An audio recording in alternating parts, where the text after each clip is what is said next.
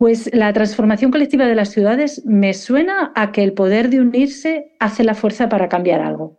Buscar el bien común de la comunidad y mejorar nuestra calidad de vida creo que se puede lograr si todos trabajamos juntos. Me suena a participación y compromiso. Comenzamos este séptimo episodio escuchando a Susana Fernández Molina, fundadora y editora de la publicación en línea que difunde acciones urbanas The Urban Activist. Después, escuchamos la reflexión de Guillermo García, Project Manager de Bike Recycling, quienes generaron un sistema de recolección y traslado de residuos sólidos reciclables en bicicleta. Ambos hacen sonar las primeras notas del tema de hoy, la participación y colaboración para lograr iniciativas transformadoras. Soy Kenny Aguirre y estás escuchando Suena la Ciudad, un podcast de Viking City. En este episodio hablaremos de la participación ciudadana en la planificación urbana. Conoceremos un ejemplo exitoso de cómo la sociedad civil mexicana puede incidir en la legislación y nos adentraremos a iniciativas que difunden conocimiento y otras que transforman los territorios a través de la defensa del campo y de la gestión de los residuos sólidos urbanos. Quédate hasta el final porque tenemos propuestas para ti y tu comunidad en este podcast que surge de la calle a tus oídos.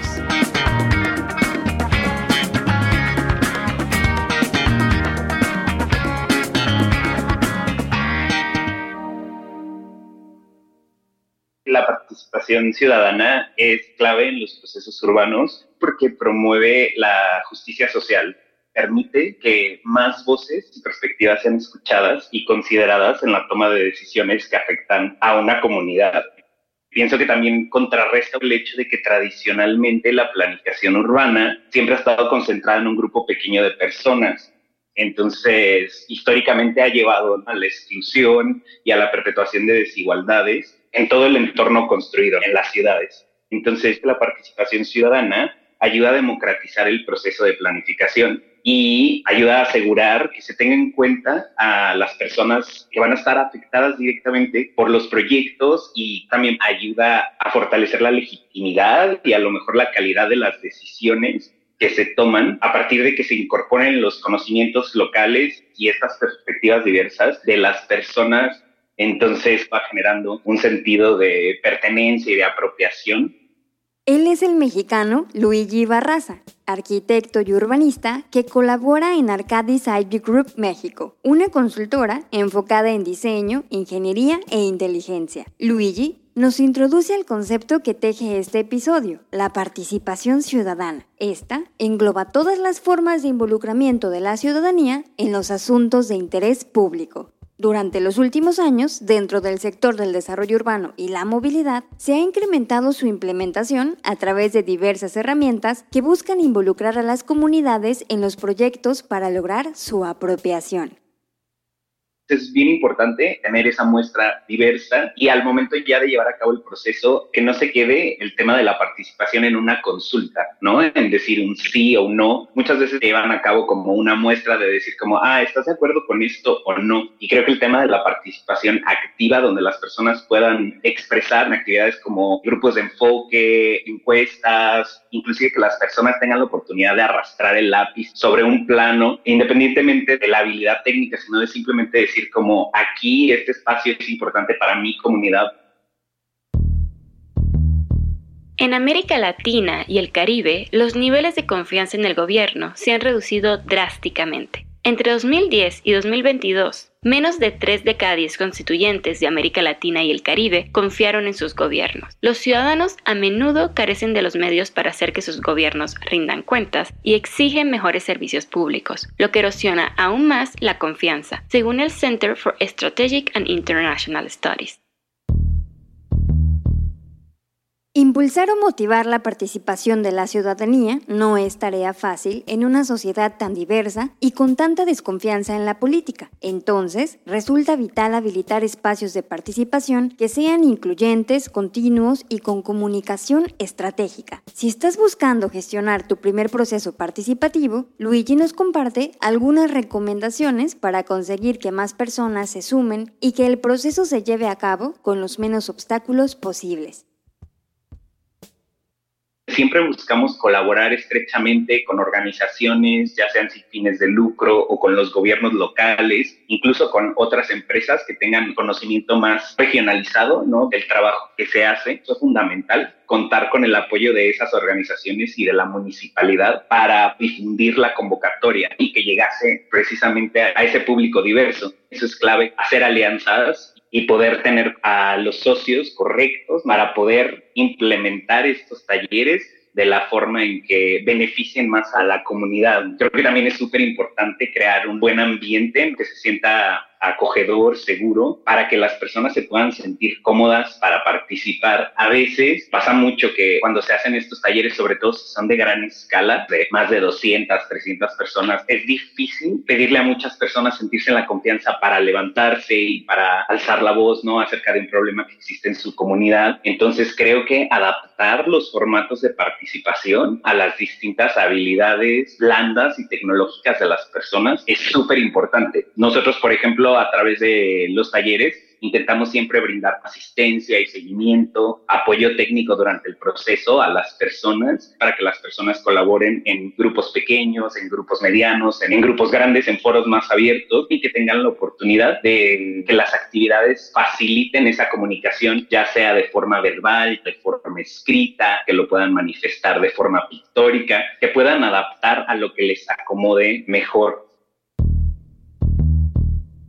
según la Oficina de Naciones Unidas para la Coordinación de Asuntos Humanitarios, en 2022 se estimaba que existían 10 millones de organizaciones no gubernamentales en todo el mundo. Buenas tardes, los miembros de la coalición Movilidad Segura. Acabamos de completar el proceso, la sesión de este periodo legislativo en donde se ha votado en lo general la Ley General de Movilidad y Seguridad Vial sentando presente un paso adelante importantísimo, muy, muy grande ya para lograr empezar a, a salvar vidas en nuestras calles y carreteras. Ahora escuchamos a la activista Areli Carreón, quien afuera de la Cámara de Diputados en la Ciudad de México tomó el micrófono para pronunciarse durante el proceso de la aprobación de la Ley General de Movilidad y Seguridad Vial de México. Areli acompañada de sus colegas de la coalición Movilidad Segura, hace un llamado por las más de 15.000 vidas que se pierden al año en el país debido a la inseguridad vial. El esfuerzo y la incidencia política lograda por esta red de organizaciones ha sido clave en la agenda de seguridad vial y movilidad de esta nación. Para hablar de la organización y el ejercicio de la sociedad civil, se suma a la conversación la mexicana Alejandra Leal Vallejo, especialista en políticas públicas de movilidad y seguridad vial, codirectora de Céntrico y coordinadora nacional de la coalición Movilidad Segura. La sociedad civil organizada es cuando la ciudadanía se reúne para trabajar por algún objetivo o una agenda en común. Creo que en México la sociedad civil organizada impulsando los temas de movilidad y seguridad vial es una de las más activas, también es una de las que más tiempo tiene trabajando. Eh, organizaciones como Visitecas, que tienen más de 20 años en la ciudad, pues han sido fundamentales para ir avanzando también en esta construcción de objetivos y que son intermediarios para impulsar con las autoridades el logro de ciertas metas, en este caso, pues que haya mejores calles, que haya más personas que caminen, que anden en bicicleta, más presupuesto público para la inversión de este tipo de infraestructura. Y bueno, esto suma el trabajo a veces voluntario, a veces profesional, activista. Hay un rango diverso del tipo de movimientos que se pueden generar a través de la sociedad civil organizada. Nunca dudes de que un pequeño grupo de ciudadanos pensantes y comprometidos pueden cambiar el mundo. De hecho, son los únicos que lo han logrado. Esta frase se atribuye a la antropóloga Margaret Mead, que hace sonar el poder de la participación ciudadana para cambiar realidades. Pero no todo es maravilloso. La participación activa de la ciudadanía enfrenta diversos obstáculos y carencias, sobre todo en países del sur global. Los retos que enfrentan las y los activistas para impulsar cambios en sus ciudades son muchos. Van desde temas económicos, políticos y de seguridad. Si este tema es de tu interés, ya eres o quieres ser activista, te recomendamos leer ¿Cómo ocurren los cambios?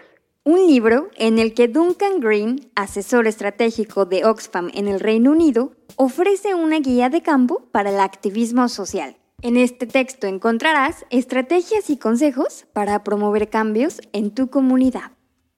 Creo que uno de los retos para que más personas se involucren en agendas como sociedad civil organizada, pues tiene que ver con tiempo, es tiempo de las personas que tienen que dedicar. En México y en la región hemos visto que todavía el tema de sociedad civil se entiende como algo voluntario. Sin embargo, esto no ocurre en otros países como en Estados Unidos o en algunos países de Europa, en donde pues hay personas profesionales dedicándose a esto, hay personas eh, que reciben recursos de donaciones, eh, de fundaciones, pues para realizar este trabajo profesional Creo que poco a poco va permeando más esta forma también de trabajo en México. Creo que tenemos también que ser más, que hay que hacer el pastel mucho más grande porque hay mucho trabajo afuera en distintas ciudades del país de grupos activistas dedicando tiempo libre a realizar estas acciones.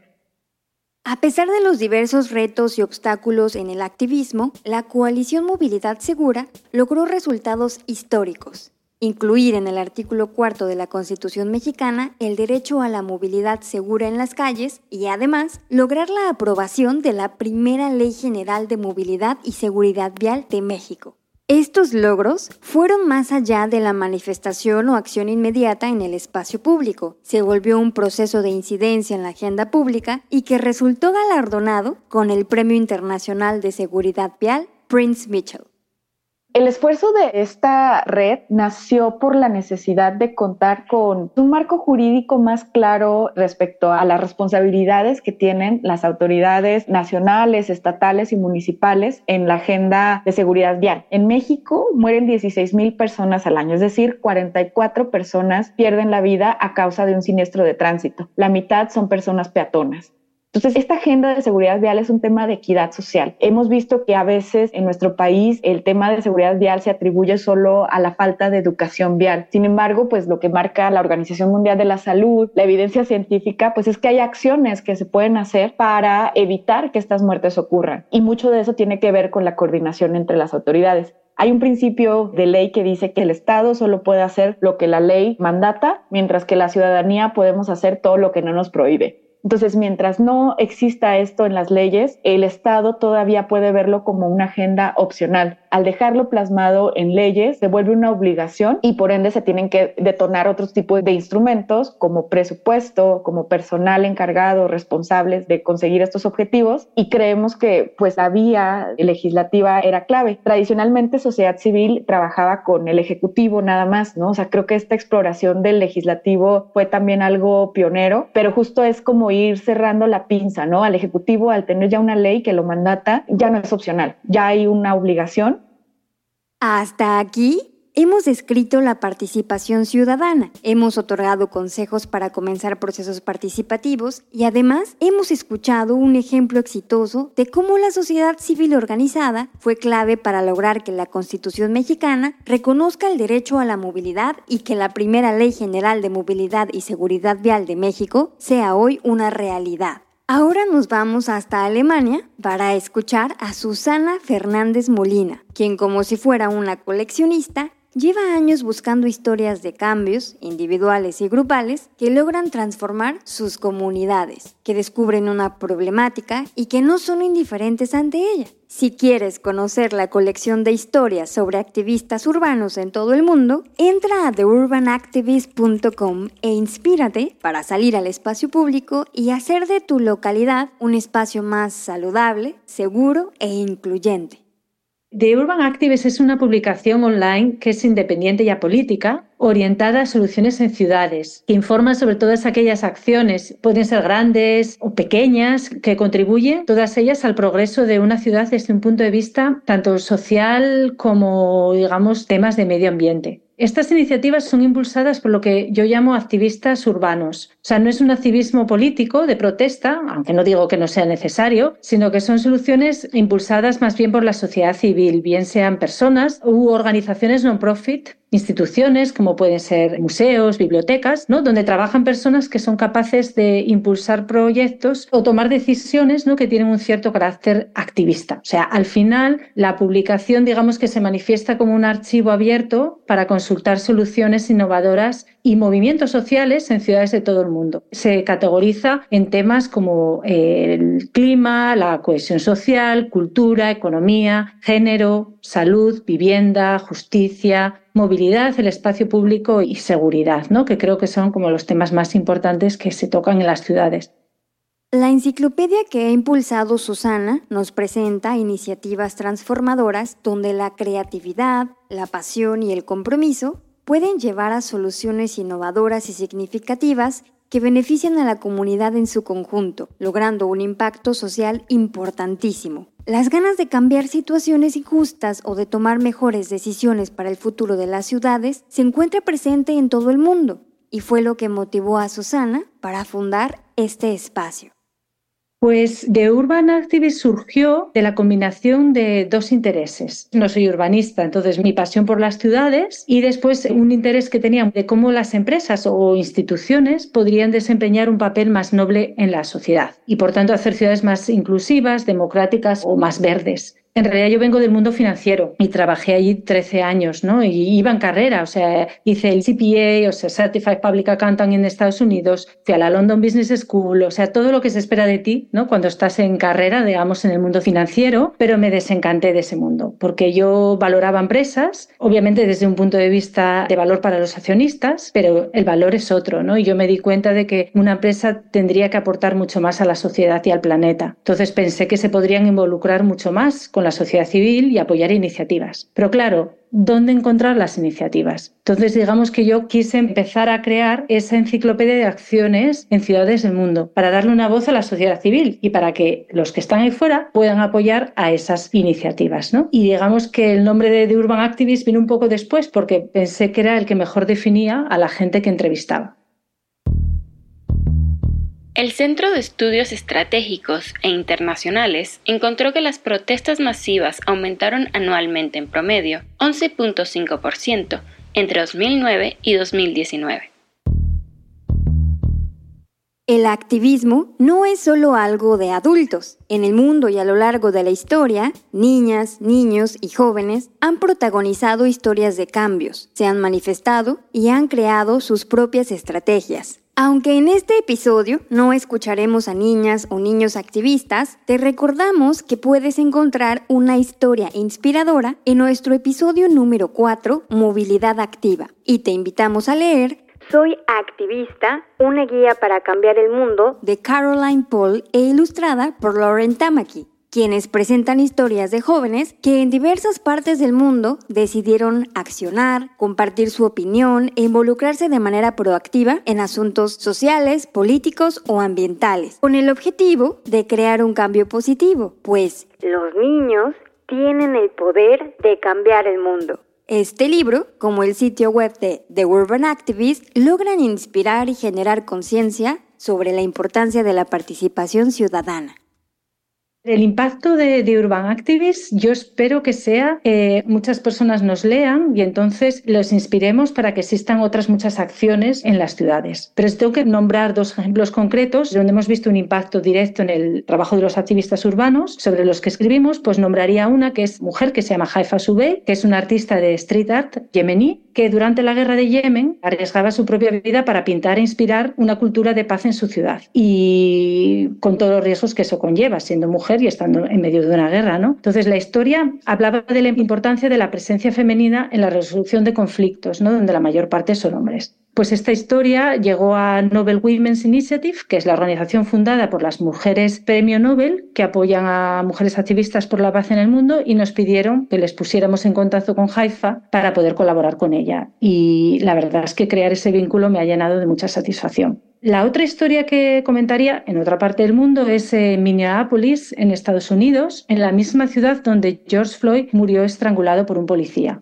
Y esta historia pues dio la vuelta al mundo, ¿verdad? Nosotros publicamos una iniciativa sobre un barrio en esa ciudad que sufre una de las cuotas más altas de asma del estado de Minnesota y que pretendía convertir un edificio antiguo, que era una fábrica de pesticidas, en un lugar para la comunidad que impulse la sostenibilidad con negocios locales, huertos urbanos, paneles solares esta iniciativa se llama East Phillips Urban Farm, pero el ayuntamiento tenía otros planes. Querían tirar el edificio, lo cual suponía remover un montón de arsénico que se usaba para hacer esos pesticidas, por lo tanto contaminar más la ciudad, el barrio, y después querían usar el lugar para la gestionar camiones de basura en la ciudad que tendrían que entrar y salir y por lo tanto más contaminación. ¿no? Al final, gracias al trabajo que esta iniciativa hace y la resonancia en los medios, nosotros cubrimos esta iniciativa muy al principio, pues ha conseguido esperemos que hayamos contribuido a ello también, como otros medios, por supuesto, que el ayuntamiento haya parado el proyecto y ellos puedan conseguir los fondos para hacer realidad la visión que ellos tienen y mejorar el aire en su ciudad.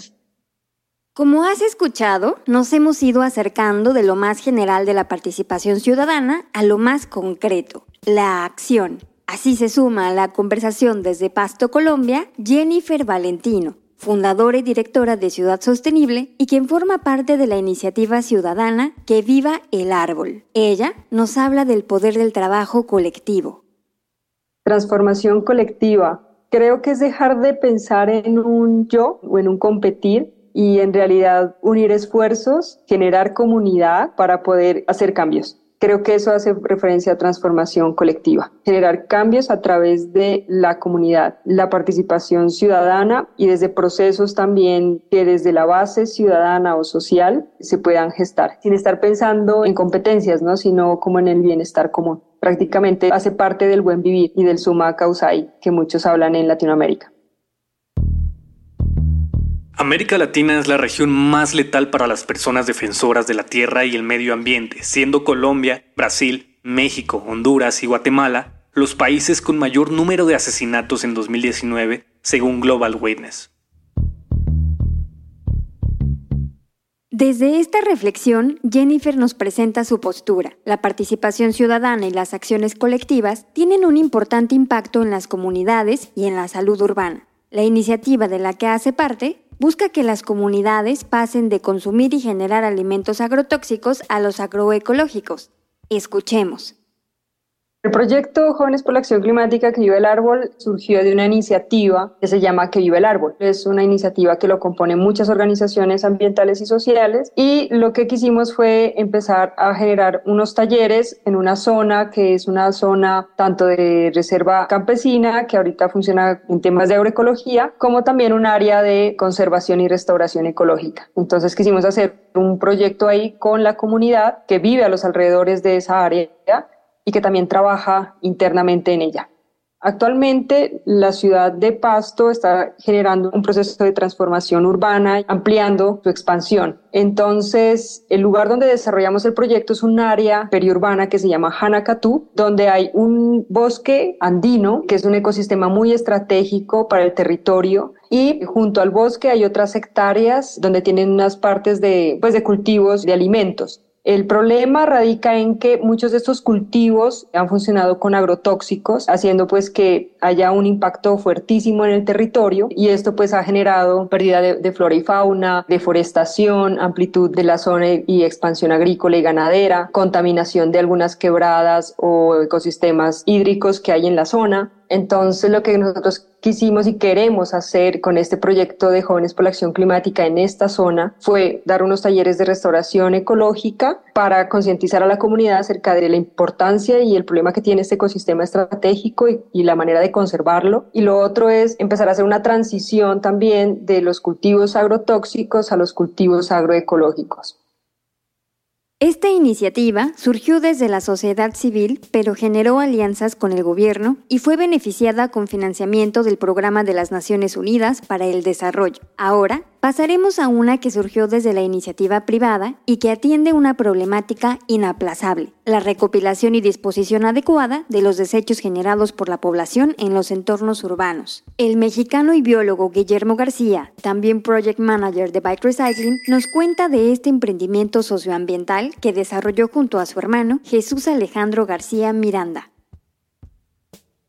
Bar Recycling surgió en 2018 como una iniciativa de dos hermanos que buscaban promover el reciclaje y contribuir al cuidado del medio ambiente. A lo que ahora se dedica Bar Recycling como una empresa es a la recolección de materiales reciclables utilizando bicicletas como medio de transporte sostenible. Nuestro objetivo es facilitar y agilizar el proceso de reciclaje al ofrecer un servicio de recolección enfocado en los principales generadores de residuos, que son las casas como la tuya y la mía. Mediante la combinación de la bicicleta, la conciencia ambiental y nosotros buscamos crear un impacto positivo en la comunidad y fomentar prácticas sostenibles en el manejo de residuos.